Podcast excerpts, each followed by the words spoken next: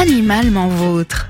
Animalement vôtre, Vincent Coupry. Bonjour et bienvenue dans Animalement Vôtre sur Sun. Votre vétérinaire exerce-t-il dans un cabinet, une clinique ou un centre hospitalier vétérinaire? Savez-vous que ces appellations ne dépendent pas du bon vouloir du praticien, mais découlent d'une loi qui impose des obligations différentes en fonction de la catégorie d'établissement? Le cabinet vétérinaire est l'établissement le plus basique. Le local doit comprendre au minimum un lieu de réception et un lieu d'examen équipé de matériel d'examen de base et adapté aux espèces soignées. Il doit pouvoir aussi répondre aux petites urgences, y compris chirurgicales. Chaque pièce doit être équipée d'un point d'eau. Le vétérinaire est libre de ses horaires d'ouverture au public. Pour se prévaloir de l'appellation cabinet vétérinaire médico-chirurgical, le cabinet doit en plus disposer d'une salle dédiée à la chirurgie équipée de matériel de stérilisation. Le vétérinaire peut y exercer La clinique vétérinaire doit posséder au moins un lieu de réception, un local d'examen équipé, un local de chirurgie qui sera équipé avec une source d'oxygène et du matériel de stérilisation, un espace d'imagerie médicale et un local d'hospitalisation. Les conditions de surveillance des animaux hospitalisés en dehors des heures d'ouverture feront l'objet d'une information publique. La clinique possédera aussi, au minimum, un microscope, un analyseur de biochimie, un analyseur d'hématologie et des appareils de radiographie et d'échographie. Pour prétendre à l'appellation clinique, la présence d'un docteur vétérinaire et d'une personne non vétérinaire qualifiée, au moins 35 heures par semaine, est obligatoire. L'établissement devra aussi être ouvert au minimum 42 heures sur au moins 5 jours par semaine. Les obligations pour se prétendre centre hospitalier vétérinaire sont les plus exigeantes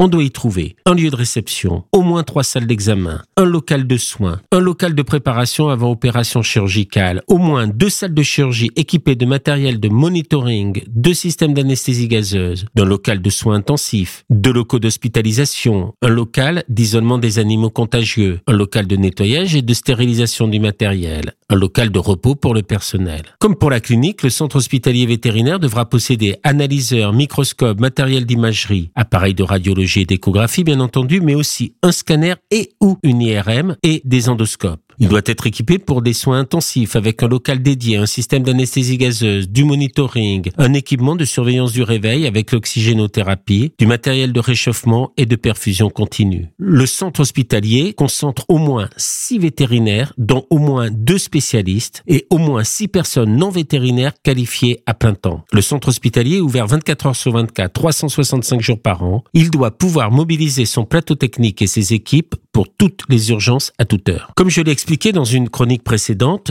tout établissement vétérinaire doit organiser sa permanence et sa continuité de soins. Comme nous l'avons vu, un CHV est ouvert 24 heures sur 24 avec obligatoirement un vétérinaire et une personne qualifiée dans l'établissement en permanence. Certaines cliniques vont afficher urgence 24 heures sur 24. Cela signifie que la clinique est ouverte 24 heures sur 24 avec un vétérinaire présent en permanence. Dans le cas contraire, la clinique comme le cabinet vétérinaire devra informer par affichage et sur le répondeur comment sont assurées ces astreintes. Chaque vétérinaire s'organise pour répondre à cette obligation et la première chose à faire en cas d'urgence est d'appeler son vétérinaire habituel qui indiquera la démarche à suivre. Mais attention, tout ce que je viens de vous dire, ce sont les équipements minimums obligatoires imposés par la loi. Nombre de structures sont beaucoup plus équipées que ce que la loi leur impose. Par exemple, ma structure est un cabinet vétérinaire médico-chirurgical et pourtant je suis presque aussi bien équipé qu'une clinique vétérinaire tout en étant beaucoup plus libre dans mes horaires. Une autre obligation qui s'impose à tous les vétérinaires, quels qu'ils soient, pouvoir prouver qu'il suit régulièrement une formation continue. Il est important de savoir que tout établissement de soins vétérinaires doit tenir à disposition de ses clients un document décrivant ses conditions générales de fonctionnement. Ce document récapitule l'ensemble des règles de fonctionnement de la structure, nom du ou des vétérinaires et leurs compétences particulières reconnues par un diplôme, si elles existent, les espèces traitées, les horaires d'ouverture et l'organisation des astreintes, le matériel présent dans l'établissement, les modalités de surveillance des animaux hospitalisés en dehors des heures d'ouverture du cabinet, les coordonnées de l'ordre régional des vétérinaires et de l'assurance responsabilité professionnelle,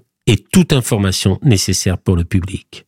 Ces conditions générales de fonctionnement sont opposables aux clients en cas de désaccord et ceux-ci sont censés en avoir pris connaissance. Maintenant, vous en savez un peu plus sur le fonctionnement des structures vétérinaires. Je vous remercie et vous dis à bientôt dans Animalement Votre sur Sun.